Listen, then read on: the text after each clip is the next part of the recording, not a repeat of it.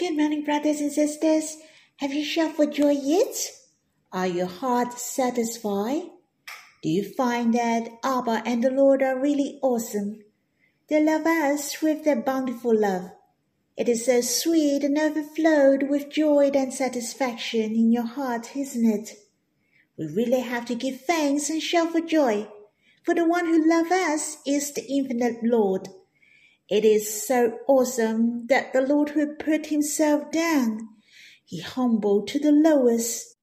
There is no one who can imagine what was the intensity, how deep were his sufferings, and the infinite Lord loved us. He placed us in the depth of his heart. He attracts our hearts with his loving kindness. Whom he desires most is you and me. Do you know you're the first love of the Lord? It's true. Abba has given us to the Lord well before our existence. The Lord fell in love with us. We are his first love, and we will be his eternal love, his ultimate darling love. The Lord will not change his mind. He loves us to the end, and we are the most compatible with him. How precious! This love can satisfy our hearts most, not only today or tomorrow, every single day and until eternity. This love can satisfy most the heart of yours and mine. Shall we sing God's Family Hymnal, the 17th, Song 87, the fairest eternal love of the infinite Lord? For there is no English version, we'll read the translation slowly. I have loved you with an everlasting love. I love you forever. Therefore, with loving kindness, I have drawn you. My heart needs you most. You are my love dream, my first love, my love forever.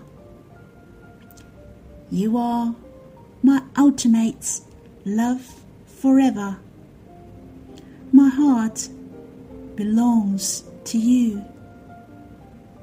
I prove my fairest love to you from my heart through eternity you and I, closely united. Our love are ever fresh. Wonderful is eternal. Life is forever new. Endless is your love. Springtime forever.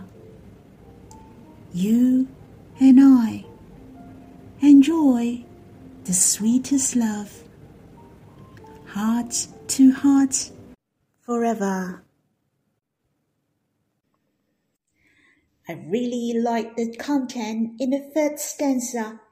It said, The Lord proves his fairest love to us from his heart through eternity. Even the couple on earth like to express their love to each other so they make known to each other how much is the love and care for each other. But the time on earth is limited. There are a lot of limitations on men. But the infinite Lord is boundless. He has the endless time to love me. He uses his boundless to express his heart to me. Well, if it is the repeated expression, and even you have to express endlessly, I believe we're at the end of our road for men very soon, and running out of new ideas. But our infinite Lord is the most creative, especially the creativity of love. You see, all the creatures, every single one of them is really wonderful. But who can know well? Hence, we know for sure it's going to be so magnificent in eternity. Life is forever new. It's so precious. The Lord and we have the endless love and springtime forever. Let us start from today. I hope you and myself really enjoy the love from the Lord's heart for us. To enjoy the sweetest and heart to heart relationship with Him in life. Shall we sing this hymn again? Let us worship through the hymn after singing. I have loved you with an everlasting love. I love you forever. Therefore, with loving kindness, I have drawn you. My heart needs you most. You are my love dream, my first love, my love forever. You are my ultimate love forever.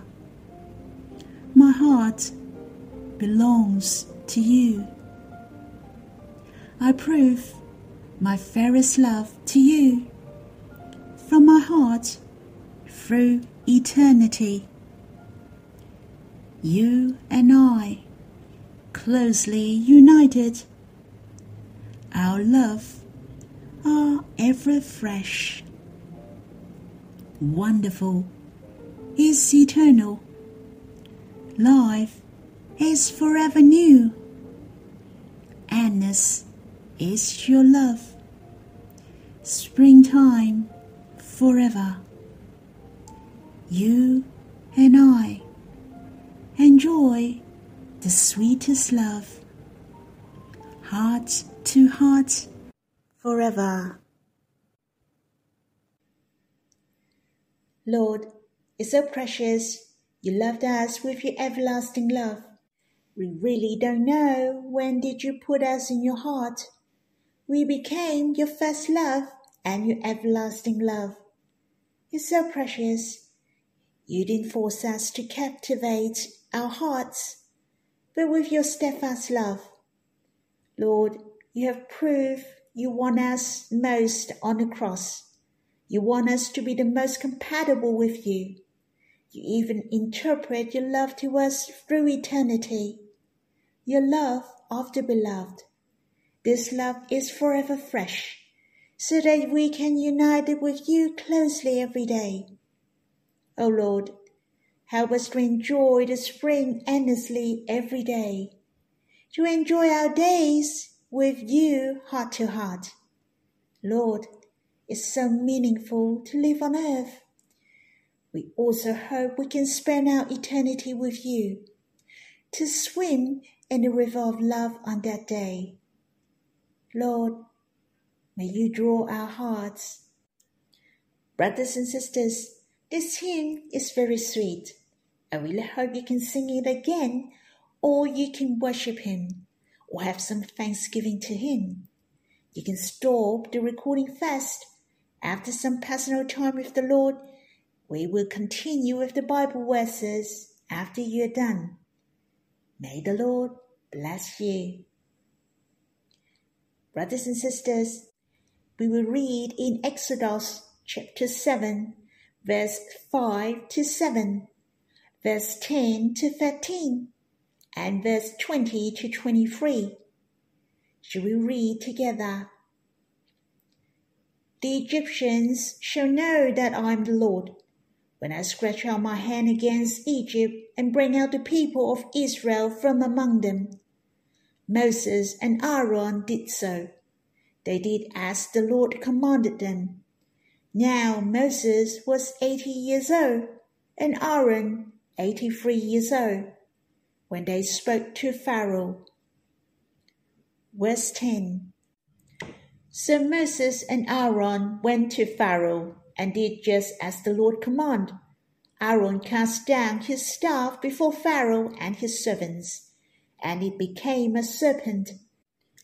Then Pharaoh summoned the wise men and the sorcerers, and they, the magicians of Egypt, also did the same by their secret arts. For each man cast down his staff, and they became serpents. But Aaron's staff swallowed up their staffs. Still Pharaoh's heart was hardened, and he would not listen to them, as the Lord had said. Verse 20 Moses and Aaron did as the Lord commanded. In the sight of Pharaoh and in the sight of his servants, he lifted up the staff and struck the water in the Nile, and all the water in the Nile turned into blood, and the fish in the Nile died and the Nile stank, so that the Egyptians could not drink water from the Nile. There was blood throughout all the land of Egypt. But the magicians of Egypt did the same by their secret arts. So Pharaoh's heart remained hardened, and he would not listen to them. As the Lord had said, Pharaoh turned and went into his house, and he did not take even this to heart. I'd like to share with you my understandings from these verses. Moses wanted to turn down God's commission at the end of chapter 6. He felt he was unable to bear such a heavy responsibility. But God committed the task to Moses and Aaron again and again. God didn't give them up, and Moses has changed. He was willing to take up the mission. In verse 6 and verse 10, we will see Moses and Aaron did as God commanded. God is so good. He formed Moses for many years. Even though Moses still felt he was lack of power and confidence, God didn't give up on Moses. And lastly, Moses was willing to accept God's assignment. It was so meaningful in verse 7 mentioned. Moses went to see Pharaoh when he was 80 years old. Aaron was 83 years old. They were not young, but the elderly. Seemed God wants to tell you and me it is never too late to work for the Lord. It takes a long time to make a great instrument. The Lord is happy to utilize us whenever we're willing. It's really remembered by God, no matter how old you are, how long you believe in the Lord. Are you willing to utilize by God? I believe everyone is happy to do so. We shall prepare ourselves. The most important is our hearts. We should draw near the Lord more and let His word affect you, to be rooted in the words of God. Brothers and sisters, if you know the will of the Lord and His love, then you can bless others already you shall spread the precious truths. The Lord has need of you. We shall give thanks to the Lord. Those who form us will not be forgotten by God. There were two signs this chapter has mentioned. A staff turned to the serpent, and the serpent turned into a staff again. And the second sign was the first plague among the ten water turned in blood. These two signs were very significant. Firstly, let us look at the staff turned in serpent. I can say serpent was the symbol of the Egyptian. It is poisonous, cunning, and horrific. The staff represents God, the Lord whom Israel believed. He is the source of power towards Moses and Aaron the sign of God won and has proved that the God of Israel was real and has conquered. In fact, I saw that not only God had mercy on Pharaoh, even he knew well beforehand that Pharaoh wouldn't let the Israelites to go, but God still gave him the chance. He wanted to show to Pharaoh that God whom Moses believed surpassed the gods whom he believed. He wanted Pharaoh could turn to him. And I really saw that God was merciful to the Egyptian. For the verses we read, have you realized in verse 5, the Egyptians shall know that I am the Lord. This was the mercy of God towards the Egyptians, and this sign was a big stroke to the Egyptians' belief. Yet the serpent they worshipped was so fragile The staff of Aaron could turn into a serpent and back. The staff was controlled by Aaron, and even later on, Aaron's staff swallowed all the Egyptian staff. The Egyptians lost faith, and it was the right time for them to take self reflection. What they believed was not true, and we have to give thanks that we have experienced His glory and power. When we preach the gospel, not only God is with us, but his glory is shown as well. We can cast out the evil spirits. We can exercise the authority by the name of the Lord to cast out the evil spirit and demons. We have experienced it. Hence, we can bear witness with bravery to spread the name of God. Only God whom we believe is true. In verse 13 mentioned, still Pharaoh's heart was hardened and he could not listen to them, as the Lord had said. God knew well it would happen, but God still manifests his glory. The heart of God really cherishes us, even to those who are not yet believe him and worship the idols. He is still of mercy towards them, to keep giving them chance. Pharaoh has been hostile to such a symbolic sign he resists God and not willing to listen to Moses and Aaron. And the tenth plague appeared in the land of Egypt. The first plague is water turned to blood. The water is talking about the Nile. It is another symbol of Egypt. Some people said the Yellow River is the mother of China. The Nile was named as the father of Egypt. The Nile has a guardian, it was the great God of giving life and protection for Egypt, and blood represents the judgment and punishment. How does this sign perform?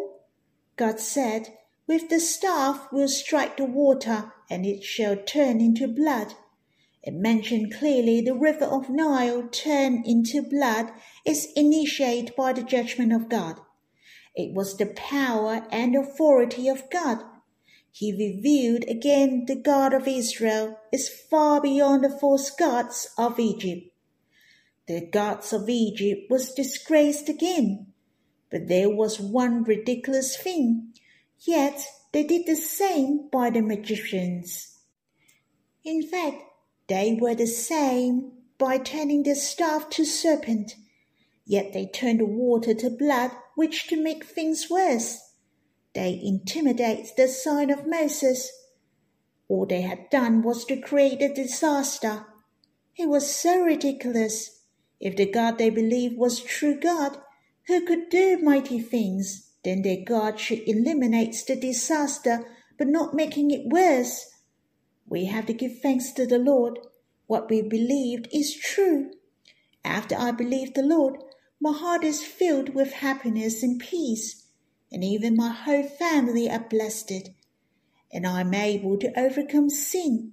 But those who believe the false God, the more they worship, the more they are afraid, the less they have peace in their heart, and the more they worship. They are not blessed, but their situation are worse. For the unbeliever worship blindly, and they're getting more superstitious. Instead, they are disturbed by the evil spirits and cannot cast them off. They lived a miserable life. They lose their health and tearing a lot. But when they knew the true God, the Lord Jesus, the life has changed dramatically. Mourning turned into dancing. The life are now full of meaning. We can see they smile a lot the true God loves to bless us. Though the false God can do the sign, but it creates more disasters. In verse 23 mentioned the reaction of Pharaoh after the sign. It said Pharaoh turned and went into his house, and he did not take even this to heart. I found that it was the most terrible response. He saw such a great sign Yet he did not take even this to heart. I feel that's hopeless. But it is a good reminder to us that we shall take the work of God to our hearts. Not only we shall give thanks, but to think of the will of God as well. The will of God is good. Do not water off a duck's back. We shall take notice of the work of God. We shall understand the heart of God to us. Here it reminds me about the mother of Jesus in flesh, Mary. She has the most normal response. She treasures up all the things that happened to her and the words from the angel to her, pondering them in her heart. It was written in the Gospel according to Luke chapter 2, verse 19. But Mary treasured up all these things, pondering them in her heart. This was the reason why Mary was blessed. Though God had mercy on Pharaoh, yet Pharaoh didn't even take these things to heart. Brothers and sisters, we shall think of the work of God. Not only we shall give thanks, but to know His will and coordinate with Him. Shall we worship and pray? Lord, it's so precious. As long as we're willing to work for you, you will surely utilize us. It is never too late to be utilized by you. Lord, Help us to see your heart. You really want us to be glorious. You really want to form us like the Lord, ready for you to utilize us greatly, to be the blessing of man and the whole world. Lord, help us not to look down on ourselves. You remembered Moses of eighty years old and Aaron in his eighty three years of age. O Lord, you formed us, and you will not be forgotten us. Help us to preach the gospel for you bravely, for you are the true God, and only you can give the real blessing to men. Lord, you are the Almighty and full of power. May you help us to believe you wholeheartedly and put our trust in you. May our spiritual eyes to see many people really need the gospel. For many people lies in the power of the evil one and their suffering. Lord, may you rise us up so that we share your preciousness and truths to those around us, so they're set free and gain the freedom. May you use us greatly Teach us also to treasure all the things happen on us, your words and pondering them in our hearts, to think it over and over again. Help us to be grateful for what you have done for us and to know your will. Lord, we really want to be the one who considers your heart. May you bless us. Brothers and sisters, you can continue to draw near the Lord if you have time. You can finish off Exodus chapter 7. Remember to respond to the Lord.